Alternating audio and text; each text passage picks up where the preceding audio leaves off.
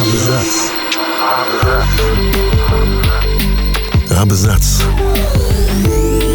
О книгах и писателях.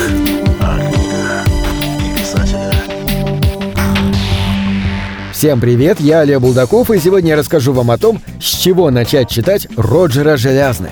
Роджер Желязный – выдающийся американский фантаст. Наверняка вам знакомо его имя, но если вы еще не знакомы с его творчеством, мы подготовили несколько советов, с чего можно начать. Этот бессмертный – первый роман автора, увидевший свет в 1965 году. Заслуженная классика фантастики, где постапокалипсис ненавязчив, злые инопланетяне вовсе не пытаются уничтожить Землю, а с удовольствием используют ее в качестве курорта, а далекое будущее полностью обоснованно отсылает нас к античности.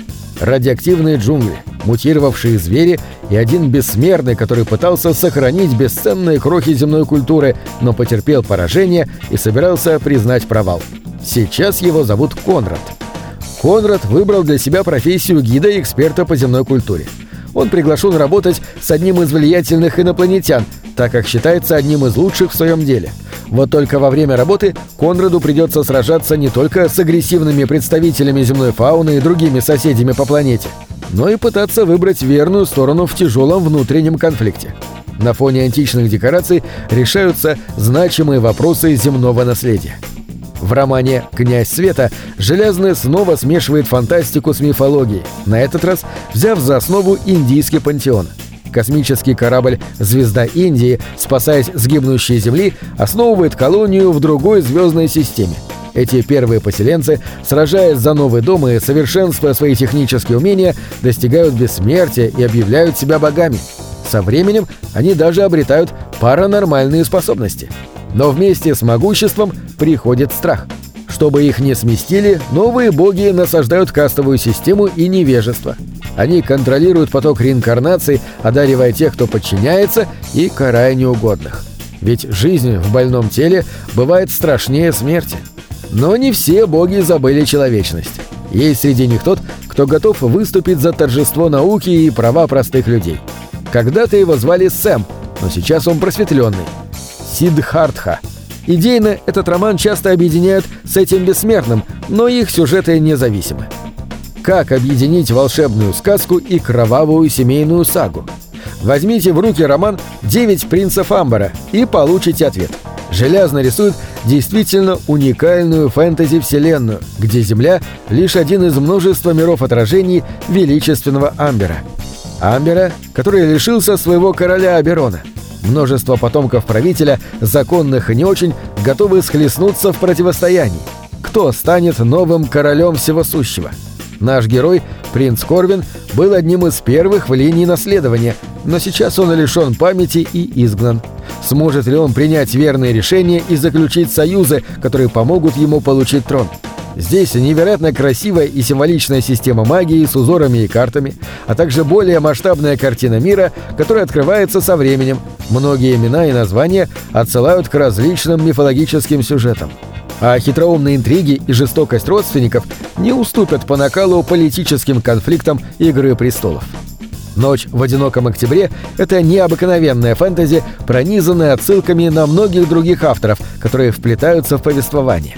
Здесь, в промозглом Лондоне, настало время большой игры, как бывает раз в несколько десятилетий, когда Хэллоуин выпадает на полнолуние, и ткань реальности истончается. Игра происходит между теми, кто хочет открыть врата в царство великих древних, и теми, кто предпочитает оставить их закрытыми. Чувствуете настроение Лавкрафта? Не зря. Среди игроков вы можете узнать Шерлока Холмса, доктора Франкенштейна и многих других, хотя Железный и не называет их по именам но основными героями становятся Джек и его сторожевой пес Снаф. У большинства игроков есть разумные животные-спутники, а также уникальные артефакты, которые должны влиять на исход игры. Но можно ли доверять хоть кому-нибудь из игроков? Книга атмосферная, архетипичная, и от нее действительно веет сыростью октябрьских ночей. Здесь вы можете по-настоящему познакомиться с тем, насколько безудержна фантазия Железны и его любовь к символизму. Дорога – место, соединяющее время и вероятности. читать роман «Дорожные знаки» нужно тем, чему сердцу дороги роуд-муви и детективы, что является для Желязны, предпочитающего обычно скорее приключенческие фантастику и фэнтези, необычно. Здесь можно встретить рыцарей и роботов, динозавров и драконов.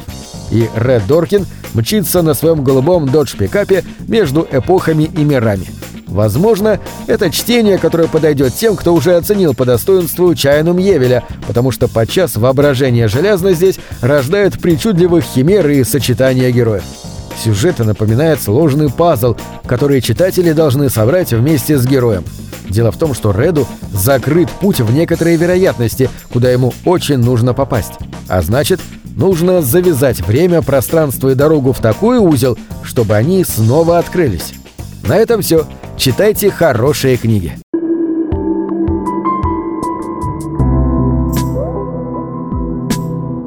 Книги — это двери, что выводят тебя из четырех стен. С ними ты проживаешь другие жизни, а свою умножаешь в тысячу раз. Тысячу раз.